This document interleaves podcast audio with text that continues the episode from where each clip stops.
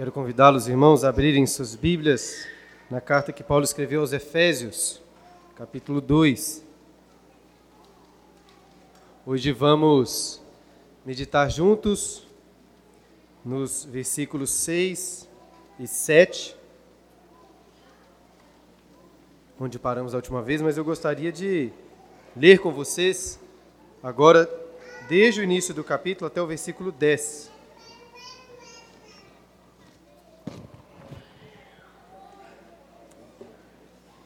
Vamos então escutar a palavra de Deus para a nossa edificação. Efésios 2. Ele vos deu vida, estando vós mortos nos vossos delitos e pecados, nos quais andastes outrora, segundo o curso deste mundo, segundo o príncipe da potestade do ar, do espírito que agora atua nos filhos da desobediência, entre os quais também todos nós andamos outrora, segundo as inclinações da nossa carne, fazendo a vontade da carne e dos pensamentos e éramos, por natureza, filhos da ira, como também os demais. Mas Deus, sendo rico em misericórdia, por causa do grande amor com que nos amou, e estando nós mortos em nossos delitos, nos deu vida juntamente com Cristo. Pela graça sois salvos. E juntamente com Ele nos ressuscitou e nos fez assentar nos lugares celestiais em Cristo Jesus, para mostrar nos séculos vindouros a suprema riqueza da Sua graça em bondade para conosco em Cristo Jesus. Porque pela graça sois salvos mediante a fé. E isso não vem de vós, é dom de Deus, não de obras para que ninguém se glorie, pois somos feitura dele, criados em Cristo Jesus para boas obras, as quais Deus de antemão, de antemão preparou para que andássemos nelas. Tente imaginar aí como seria legal se você tivesse aparecido como coadjuvante em algum filme muito famoso. Eu, por exemplo, tenho um tio que, quando era criança, apareceu como coadjuvante naquele filme ET do Steven Spielberg. Essa é uma história bem famosa lá na minha família. Depois vocês podem perguntar à minha avó melhor sobre ela. E se a gente às vezes fica empolgado de só aparecer no jornal, imagina em um grande filme. Claro que eu não tinha nascido ainda, mas se eu tivesse aparecido como coadjuvante em um filme, por exemplo, como Poderoso Chefão, né, iria imprimir a minha cena em altíssima qualidade, moldurá-la e pregá-la assim na parede, na parede da minha casa, para mostrar a todos. Esse aqui sou eu. Existe um, um prazer imenso e muito intenso no nosso coração em sermos mostrados com glória para o mundo. Né? Até os mais tímidos ficam alegres em ver o seu nome exibido como parte de algo bom, algo grandioso. Falando sobre esse desejo de, de sermos admirados, de sermos celebrados, né? o filósofo, teólogo Blaise Pascal disse assim em seus pensamentos: a vaidade está tão ancorada no coração humano que um soldado, um cadete e um cozinheiro se gabam e querem possuir admiradores. E até mesmo os filósofos os querem. Os, os que escrevem contra eles querem o prestígio de terem escrito bem. E os que leem querem o prestígio de os terem lido. E eu, Pascoal disse, e eu escrevendo isso, talvez também tenha esse desejo, assim como aqueles que estão lendo. O é coração humano, de fato, é faminto por admiração em tudo que faz. Né? até mesmo ao pregar um sermão na igreja. E será que existe algum problema nisso?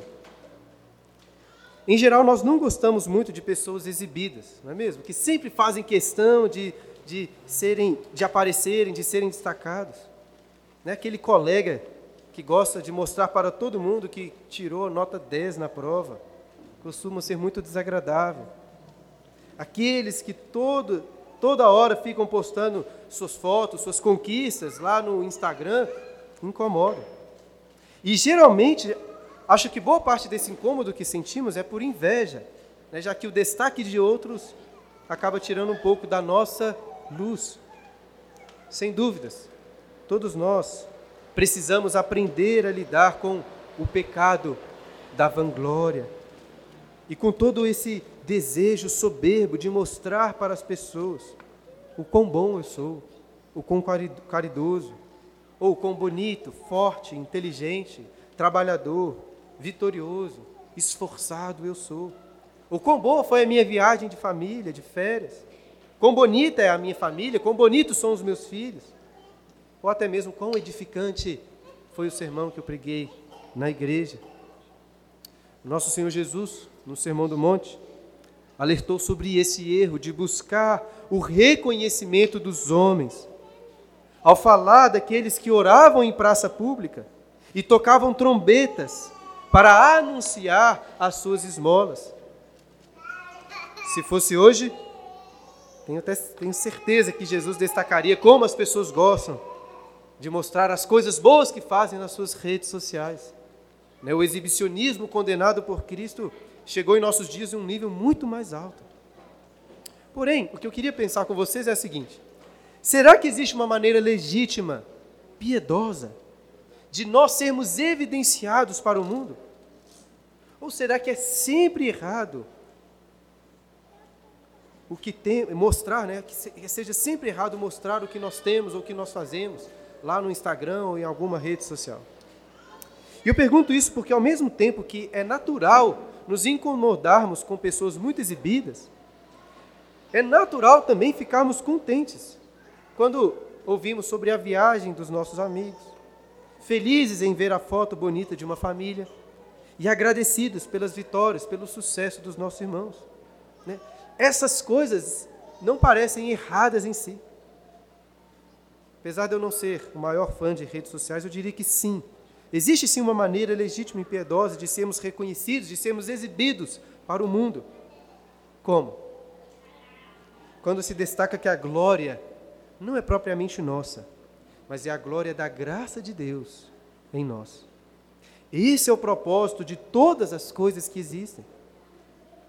Pastor João Calvino fala da criação como um magnífico, um formosíssimo teatro refugindo a glória de Deus, repleto de maravilhas incontáveis.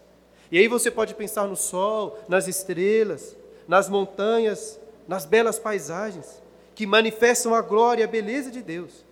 Porém, leremos hoje em Efésios que você que está em Cristo Jesus é ainda mais glorioso do que o sol. E Deus o quer mostrar para todos não só no Instagram, mas por todo o universo, por toda a eternidade, como sendo você um objeto supremo da riqueza da graça de Deus.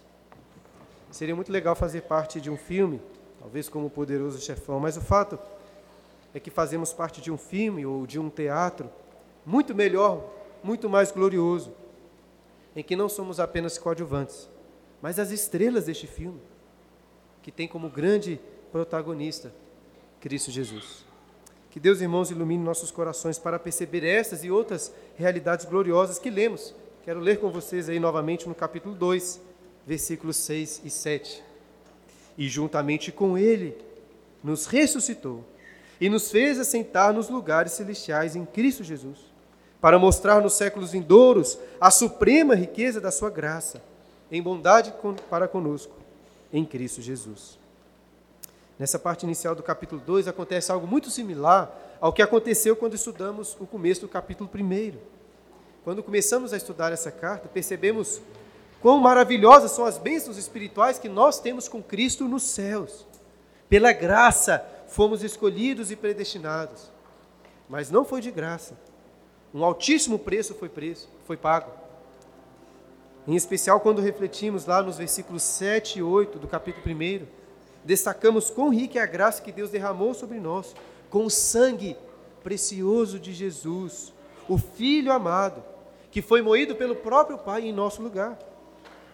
E de forma semelhante, no último sermão, quando estudamos os versículos 5 e 6 do capítulo 2, vimos que para Deus nos salvar, Ele não ofereceu um pagamento do que, do que estava lhe sobrando de suas riquezas, mas Ele esvaziou os tesouros da sua misericórdia, entregando o que tinha de mais precioso, o seu próprio filho, em nosso favor. E esse grande amor com que ele nos amou foi manifestado enquanto nós ainda éramos seus inimigos, odiosos.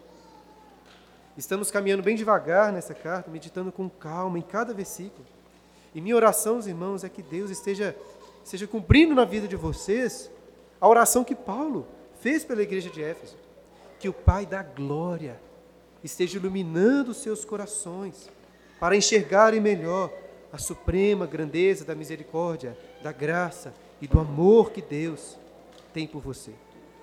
Pelo menos para mim, essas meditações têm sido muito edificantes. Doutrinas básicas, que pareciam antes assim tão evidentes, parecem agora estar brilhando com, com uma luz diferente, mais forte. E, e muito infelizmente, um grande erro que cometemos é, é o de continuar a nossa semana sem nos lembrarmos da graça e do amor que recebemos por Cristo, sem a consciência de que nós já nascemos mortos em nossos delitos e pecados, andando por aí como zumbis, segundo o curso deste mundo vil, servindo a Satanás, escravos da carne. A única coisa que nós merecíamos era a ira de Deus, pois éramos filhos da ira. Mas Deus, como vimos da última vez, mas Deus, sendo rico em misericórdia, por causa do grande amor com que nos amou, e estando nós mortos em nossos delitos e pecados, nos deu vida juntamente com Cristo. Pela graça sois salvos. Entretanto, quando nós estudamos lá as maravilhosas bênçãos do capítulo 1, eu alertei que pior do que continuar a semana sem nos lembrarmos deste grande amor de Deus é o erro de continuarmos a semana pensando que Deus nos amou, que Ele pagou todo este preço, pensando em nós em primeiro lugar. No versículo 6 do capítulo 1, lemos que Deus fez tudo para o louvor da sua glória.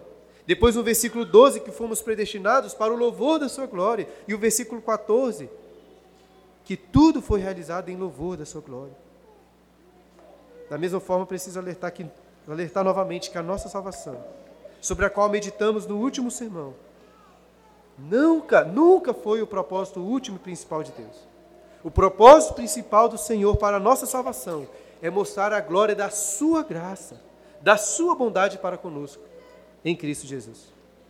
E para enxergarmos melhor esse propósito, preciso destacar aquilo que Paulo novamente enfatiza logo no início do versículo 6, olha aí. Quando diz: E juntamente com Ele, com Cristo. Desde o início da carta, Paulo está falando que todas as bênçãos que temos, nós temos em Cristo. E é isso que ele continua enfatizando aqui.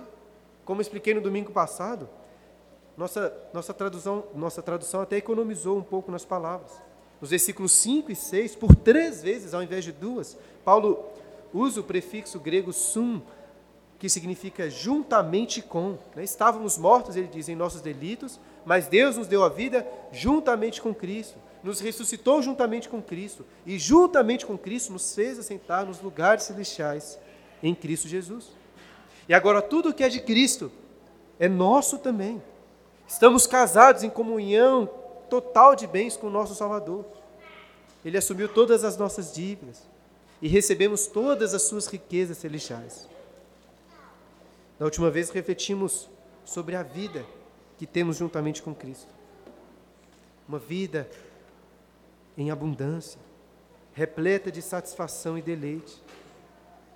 Os momentos mais intensos que podemos ter nessa terra quando, quando nos sentimos vivos de verdade, são apenas fagulhas do fogo da vida, ou apenas uma gota pequena do oceano da vida que Cristo possui na presença de Deus e que nós temos com Ele. A vida que é de Cristo, agora é nossa também.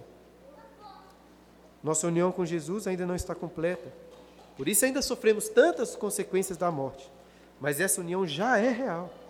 Paulo não está dizendo que Deus nos dará vida no futuro, mas que ele nos deu vida juntamente com Cristo. E o mesmo é verdade sobre o que o Paulo continua dizendo aí na sequência do versículo 6. Repare que ele não diz que Deus, juntamente com Cristo, nos ressuscitará. Ele diz, e juntamente com ele nos ressuscitou. Apesar até de verbos distintos, poderíamos dizer que o ato de Deus dar a vida e o ato de ele nos ressuscitar se referem à mesma coisa, certo? Afinal de contas, o que é a ressurreição senão a vida sendo dada a um morto? Entretanto, não acho que Paulo está sendo prolixo ou simplesmente repetindo a mesma ideia. Lá no capítulo 2 de Colossenses, Paulo também fala sobre essas duas coisas, falando da ressurreição, especialmente para destacar que nós passamos com Cristo pela morte e pela ressurreição. Ele diz lá em Colossenses capítulo 2, versículo 12: tendo sido sepultados juntamente com ele, com Cristo, no batismo, no qual igualmente fostes ressuscitados mediante a fé no poder de Deus, que o ressuscitou dentre os mortos. Você prestou atenção, talvez isso possa ficar um pouco confuso, porque Paulo diz que nós já estávamos mortos. E como que um morto pode morrer? Como tenho ressaltado, não podemos pensar aqui naquela imagem de, de um defunto, inerte, que não faz nada. Nós éramos mortos andantes, como Paulo diz, fazendo muitas coisas odiosas. E por isso, é, tenho comparado essa nossa natureza original como, como a de um zumbi. E eu acho que Paulo quer enfatizar agora que nós morrimos para este estado de zumbi, nós somos sepultados com Cristo, morremos para isso. E o mesmo poder que o ressuscitou, nos ressuscitou também. E com isso, Paulo claramente está voltando à sua oração lá no final do capítulo 1. Não sei aqui quantos se lembram.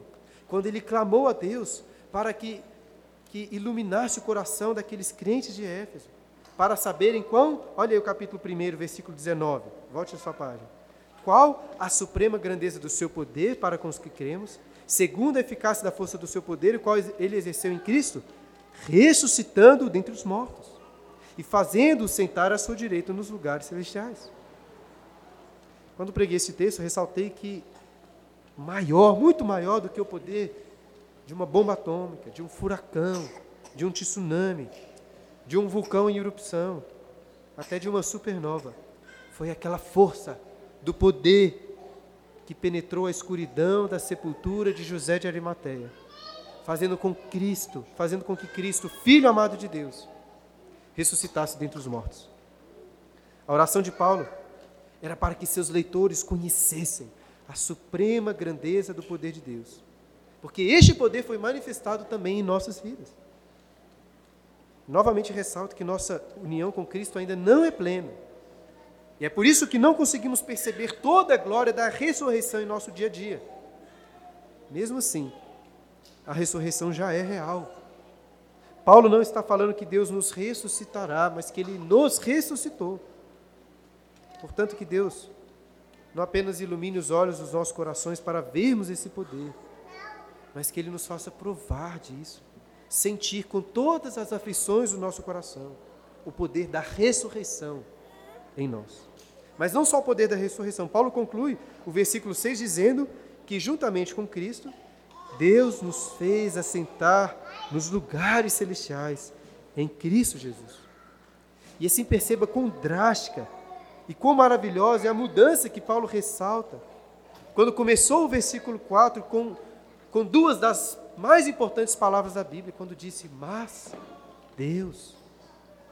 Pastor João Calvino resume muito bem essa mudança, quando diz que o homem é levantado do mais profundo inferno para o próprio céu. Já seria bom demais se Deus apenas nos tivesse liberto da morte, da condenação eterna. Mas o grande amor com que Ele nos amou não se limita apenas ao que Ele nos salvou, mas ao que Ele nos deu, ao que Ele nos oferece. Eu gosto muito da maneira como Paulo resume o Evangelho lá em 2 Coríntios, no capítulo 8, quando diz assim: Pois, que, pois conheceis a graça de nosso Senhor Jesus Cristo, que sendo rico, se fez pobre por amor de vós, para que pela sua pobreza vos tornasseis ricos. Jesus assumiu a nossa pobreza, a nossa miséria, para nos fazer ricos. Mas pode ser que você não seja assim tão impactado com, com essa realidade que Paulo está falando, de estarmos com Cristo assentados nos lugares celestiais. Mas será que é tão bom mesmo assim ficar ali no meio das nuvens do céu? Parte do motivo pelo qual não somos impactados com essa realidade é porque não a conhecemos direito. Existem lugares maravilhosos para serem visitados nessa terra, sejam os Alpes suíços, ou praias do Havaí, ou as cataratas de Vitória, ou as, como são chamadas, as Victoria Falls, lá em Zimbábue. Imagina só um bom jantar com sua família, com seus amigos, diante de uma paisagem dessas. Mas isso nem se compara com podermos comer diante da presença de Deus nos céus. Porque Ele que é a fonte da beleza de todas essas paisagens. E eu estou falando aqui de comer na presença dele, porque essa é a imagem que a Escritura usa muitas vezes.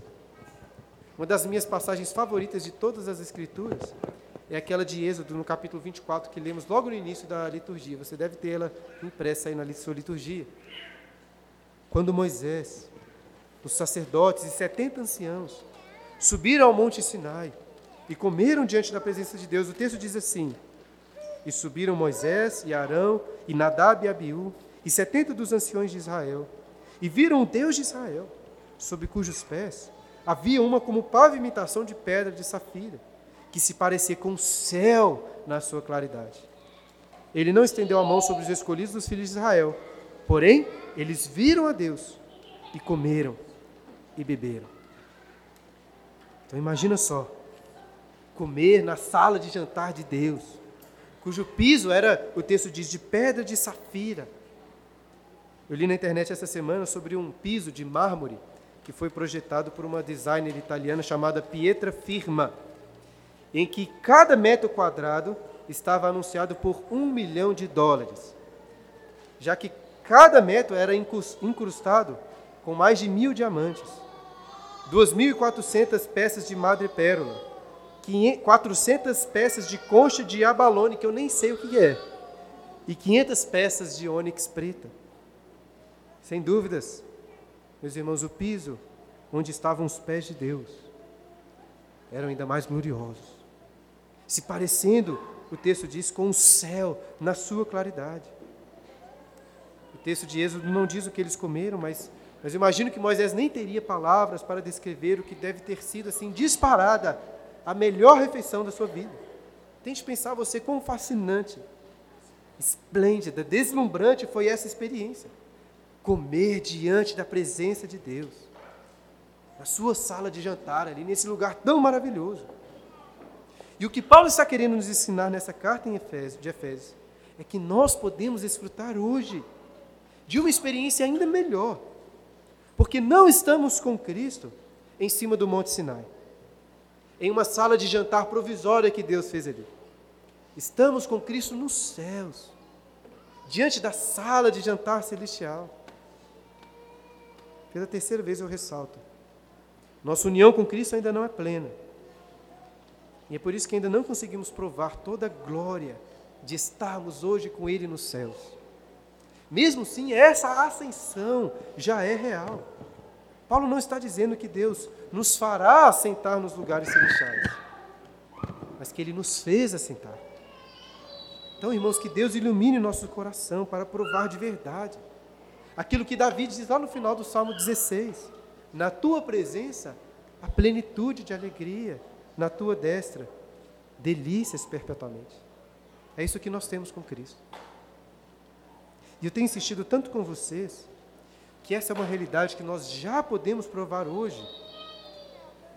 Não porque eu olho para a minha última semana e digo assim: olha, eu provei claramente na minha vida da ressurreição e da ascensão que eu tenho com Cristo. Confesso que estou longe de poder dizer isso. estou insistindo nesse ponto, irmãos, porque a minha insistência diante de Deus tem sido essa também. Para que Ele abra os olhos do meu coração e o de vocês, para podermos ver, provar dessa alegria todos os dias, em todos os momentos. Perceber claramente. Na sexta-feira passada, eu comecei a ler, um, escutar na realidade um livro, que a Clara também, minha esposa, já estava ouvindo, um livro muito interessante. E é de um autor que nós gostamos muito, chamado Michael Pollan, falando sobre várias experiências, algumas pesquisas científicas com psicodélicos, como LSD e outros compostos aí de fungos e cogumelos. Eu confesso que uma coisa que me surpreendeu bastante é que muitos desses compostos parecem, pelo menos, ser muito menos prejudiciais do que a gente geralmente imagina. E até são usados em alguns tratamentos clínicos. E só um parênteses aqui para esclarecer um detalhe muito importante, né? Eu gosto muito de ler coisas só por curiosidade, né? Não estou pensando em usar LSD ou provar algum cogumelo ou algo nesse sentido. Mas as experiências relatadas por várias pessoas que usam esses psicodélicos, sejam em testes controlados ou não, são muito surpreendentes, pelo menos para mim. Primeiro, porque não parece haver uma espécie de ressaca após o efeito. E segundo, porque esses elementos, esses compostos, são muito pouco viciantes, né? diferente do que eu imaginava. E o que várias pessoas contam, por exemplo, com o uso de LSD, não é que elas tiveram assim experiências muito irreais, mas que elas passaram a ter uma percepção muito mais real das coisas.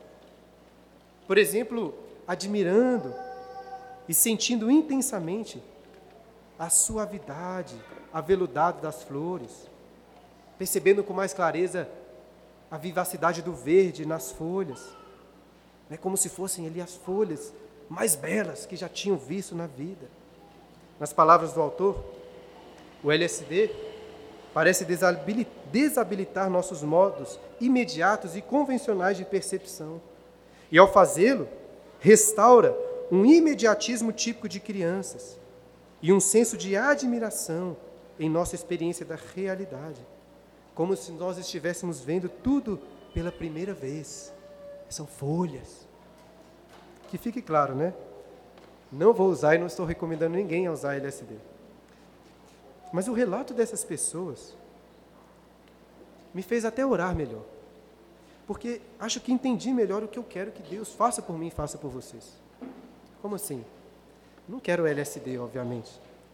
Mas eu queria, eu peço para que o Espírito de Deus nos dê uma experiência, sim, cada vez mais real, mais perceptível, mais viva do amor de Deus, do que significa ter vida com Cristo, ter ressuscitado com Cristo e ter sentado nos lugares celestiais com Cristo. Estou falando em termos um pouco subjetivos, né, mas de forma prática, o que o que essa experiência significa? Como ela se aplica no nosso dia a dia? E aquilo que Paulo escreveu aos Colossenses, que lemos também durante a liturgia, pode nos ajudar. Os crentes de Éfeso tiveram o rico privilégio de receber essa carta do apóstolo, que foi endereçada a eles. Nós também ficaríamos muito felizes de receber uma carta assim. Mas nós temos um privilégio ainda maior do que o deles, o privilégio de poder comparar essa carta de Efésios com várias outras cartas, inclusive com a de Colossenses, que lá no capítulo 3, versículos de 1 a 4, diz assim: lemos também durante a liturgia.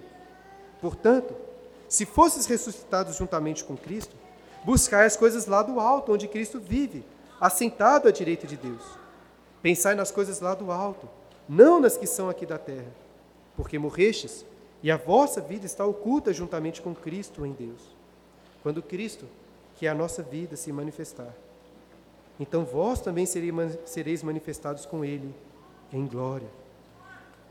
Porque fomos ressuscitados e estamos com Cristo assentados à direita de Deus. Agora os pensamentos, as afeições do nosso coração são celestiais. Nós estamos agora sempre sendo puxados para cima, para as coisas lá do alto não para as coisas que são aqui da terra. Aquilo que define nossos gostos, nossos desejos e vontades é o reino celestial. Não estamos mais cativos por este mundo. Somos como peregrinos exilados nessa terra, aguardando a manifestação plena da glória celestial em Cristo Jesus. Pensem como deve ter sido para Moisés, para aqueles anciões, anciãos, né? Descerem do Monte Sinai, descerem daquela sala de jantar divina, para voltar a comer o maná, todo dia no deserto. Depois de terem uma experiência tão marcante, eu imagino que tudo que eles mais valorizavam nessa terra perdeu muito da sua atratividade. A perspectiva deles agora passou a ser outra. E agora o que eles mais queriam era ter outras experiências gloriosas como aquela que tiveram de comer na presença de Deus, Moisés, pelo menos, não se saciava com as manifestações que já tinha recebido da glória divina. Ele sempre queria mais, a ponto de pedir ao Senhor: mostre-me a sua glória. Por outro lado, apesar das coisas da terra terem perdido muito do seu valor para eles, agora Moisés e os anciãos poderiam comer o maná, fazer todas as outras coisas pensando, se lembrando daquela comunhão tão intensamente prazerosa que tiveram diante da presença de Deus. Creio que é mais ou menos isso que Paulo está ensinando aos crentes de Colossos, de Éfeso e a nós também. Só que de forma ainda mais real. Nós não temos no passado uma experiência de comunhão íntima com Deus nos céus. Nós temos hoje essa comunhão através de Cristo. Portanto, o piso da sala de jantar celestial vai nos fazer até preocupar pouco com o piso da nossa sala de jantar, da nossa casa. A alegria que nós temos nos céus vai mostrar como as alegrias dessa terra são pequenas, passageiras. O que não significa que deixaremos de desfrutar dos bens dessa terra, mas nós vamos desfrutar da comida, da bebida, de todos os prazeres terrestres, buscando e pensando nas coisas lá do alto. Eu sempre lembro de C.S. Lewis comentando que os cristãos que mais pensam nos céus são os que vivem e aproveitam melhor essa vida na terra. E fazem isso, pois, como Paulo diz, pois fazem aguardando ansiosamente pela manifestação plena da glória de Cristo, quando nós também seremos manifestados juntos com Ele em glória. E voltando para Efésios, Paulo continua o texto falando sobre essa manifestação gloriosa.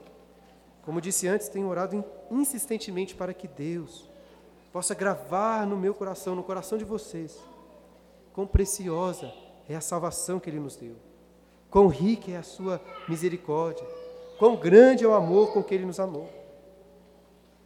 No entanto, alerto novamente que a nossa salvação nunca foi o propósito último, nunca foi o propósito principal de Deus. O propósito principal de Deus para a nossa salvação é mostrar a glória da Sua graça, da Sua bondade para conosco em Cristo Jesus. É isso que Paulo diz aí no versículo 7. Leia, leia comigo. Para mostrar nos séculos vindouros a suprema riqueza da Sua graça, em bondade para conosco, em Cristo Jesus. Comecei falando que fazemos parte de um filme ou de um teatro glorioso e eterno em que não somos apenas coadjuvantes, mas somos as estrelas do filme. Contudo, como acabamos de ler, a glória em destaque não é a nossa glória propriamente, mas a glória da graça de Deus em bondade para conosco, em Cristo Jesus. O pastor John Stott utiliza de uma ilustração para, para essa manifestação aqui, nos comparando com a imagem de uma pessoa em um quadro. Uma pessoa que foi pintada de forma tão bela, que os outros não perguntam quem é a pessoa do quadro, mas quem é o seu pintor. E se o propósito de Deus é mostrar algo, como Paulo diz, para quem ele quer mostrar? Quem são os espectadores desse teatro? No capítulo 3 dessa carta, no versículo 10, lemos que pela igreja, a multiforme sabedoria de Deus se torna conhecida, dos principados e potestades nos lugares celestiais. Ou seja, nós somos um, um espetáculo para os anjos, que nos olham e formam um coro celestial, um grande coro de serafins, de querubins cantando aleluia. Eles olham para nós e cantam aleluia, louvado seja o Senhor.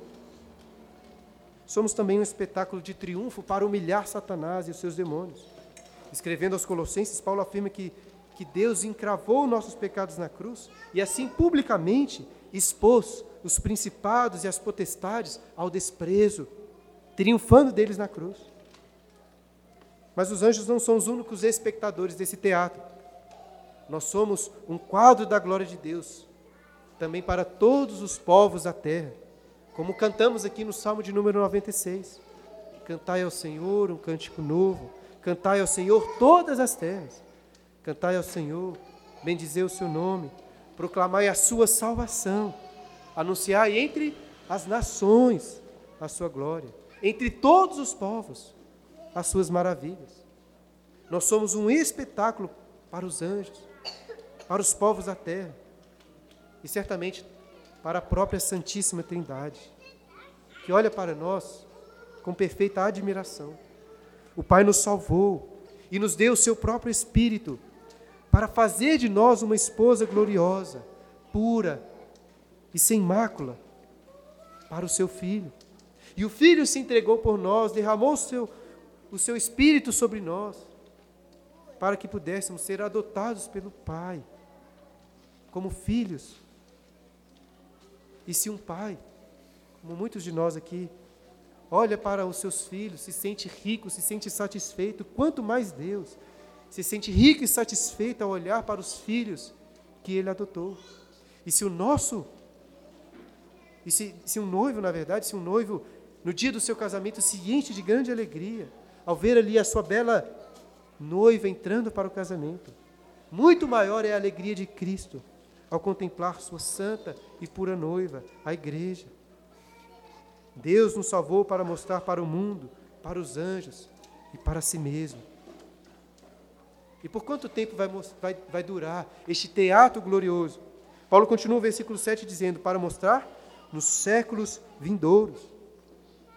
Se você estiver sempre mostrando ou provando de alguma coisa por muito tempo, essa coisa costuma perder a sua graça. É, facilmente nos enjo enjoamos de algum enfeite, ou até de, algum, de alguma comida gostosa que nós estamos comendo por muito tempo. Os melhores filmes né, são aqueles que você quer ver de novo, talvez todo ano. Porém, seria muito cansativo assisti-lo toda semana, todos os dias, o mesmo filme. Mas o teatro de Deus não é assim. Será que você já ficou preocupado alguma vez de ficar no céu meio entediado com as coisas? Afinal de contas, não, estou, não estamos aqui falando de cem, de mil, de um milhão, nem de bilhões e bilhões de anos, mas de séculos e séculos sem fim. E nem os séculos dos séculos vindouros podem exaurir os meios de Deus para mostrar as suas riquezas. Nunca vão faltar meios de Deus para demonstrar a sua glória. Antes de você começar a ficar entediado, antes de você mesmo pensar em tédio, Deus vai lhe surpreender com algo mais belo e mais impressionante. E o que ele vai lhe mostrar? Paulo continua dizendo: para mostrar nos séculos vindouros a suprema riqueza da sua graça. Outra excelente ilustração que o pastor John Stott utiliza além daquela do quadro que eu citei anteriormente, é de um cirurgião plástico. E aí suponha que um cirurgião tenha escolhido você gratuitamente para fazer assim uma grande cirurgia estética, deixando-o muito bonito, mas contando que depois pudesse usá-lo de propaganda, apresentando imagens daquilo que você era antes e do que você se tornou depois da sua cirurgia plástica. Neste caso, imagina só você nessa situação. Você poderia se sentir assim muito agradecido pelo que ele fez. Mas não orgulhoso, né? Porque o cirurgião escolheu você não porque você era bonito, mas justamente porque você era feio. E assim ele poderia demonstrar as suas habilidades como um cirurgião. De forma semelhante, porém ainda mais intensa, é a manifestação da suprema riqueza da graça de Deus em nós. Porque existe um abismo entre o nosso antes e o nosso depois. Éramos tão feios, estávamos tão imergidos na lama daquilo que é odioso e desprezível, que nós éramos chamados de filhos da ira de Deus, não merecendo nada além dos tormentos eternos do inferno. Mas Deus, sendo rico em misericórdia por causa do grande amor com que nos amou, nos fez belos, gloriosos em Cristo Nisso não temos qualquer motivo de soberba, de glória, porque Deus está nos usando como um quadro da sua glória, da sua beleza. Ele escolheu, ele nos escolheu para fazer de nós um espetáculo da sua beleza, da sua graça. Irmão, sempre será pela graça. Depois de um bilhão de anos nos novos céus e nova terra, ainda assim você vai sentir: eu não merecia estar aqui. Eu não merecia desfrutar de tanta alegria. é somente pela suprema riqueza da graça de Deus. E note mais uma vez, como Paulo faz várias vezes nessa carta, ele usa várias palavras, enfatizando né, a suprema riqueza da graça de Deus.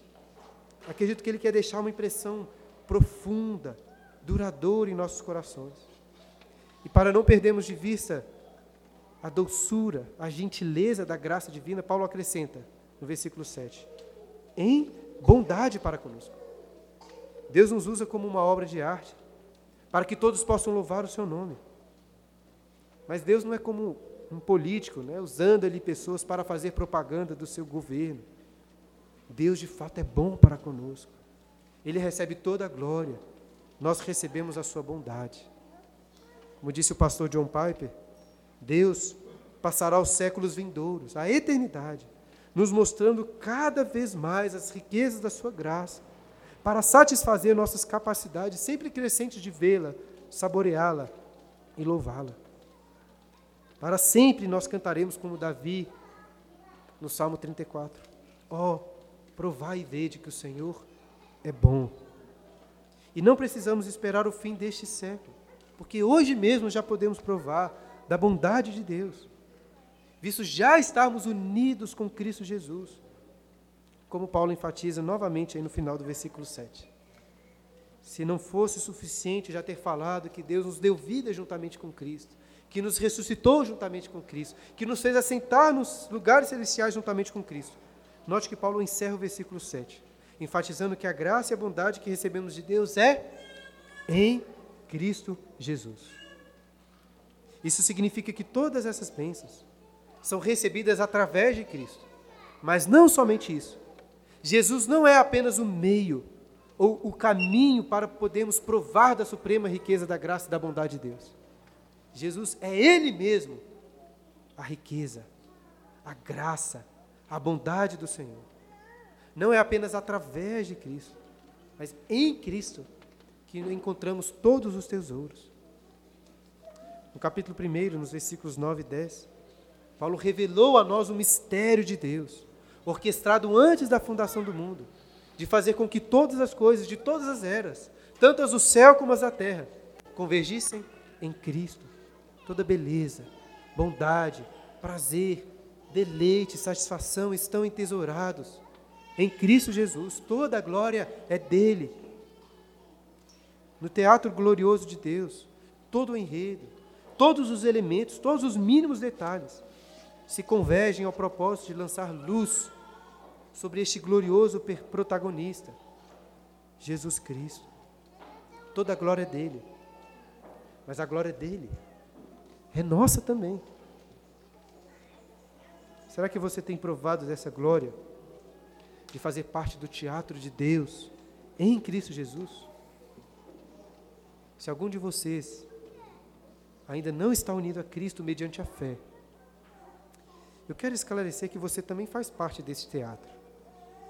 Todas as coisas que existem servem ao propósito de lançar luz para Cristo, o protagonista, Entretanto, assim como nas histórias dos teatros e dos filmes, encontramos ali muitos inimigos, cujo papel na história é exaltar o herói, quando o herói os destrói. Jesus será glorificado ao esmagar os seus inimigos, anjos e homens, que não se renderam a ele. Não seja você um dos antagonistas desse teatro. Garanto será muito horrível.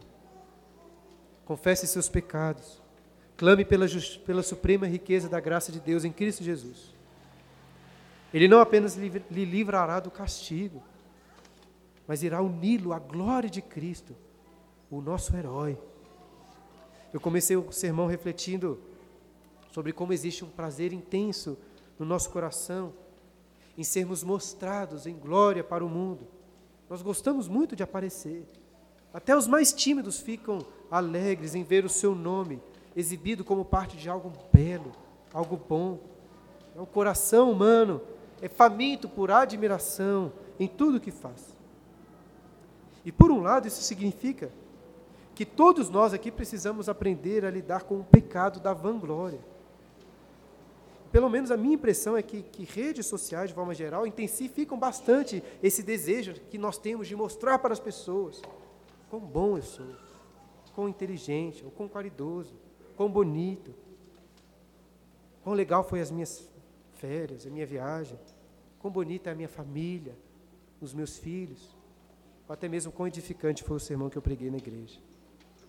Porém, apesar até de não ser o maior fã de redes sociais, eu diria que existe sim uma maneira legítima, uma maneira piedosa de sermos reconhecidos, sermos mostrados para o mundo, seja nas redes sociais, seja em homenagens públicas, seja aqui falando no púlpito de uma igreja.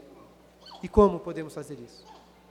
Quando se destaca que a glória não é propriamente nossa, mas é a glória da suprema riqueza da graça de Deus em nós.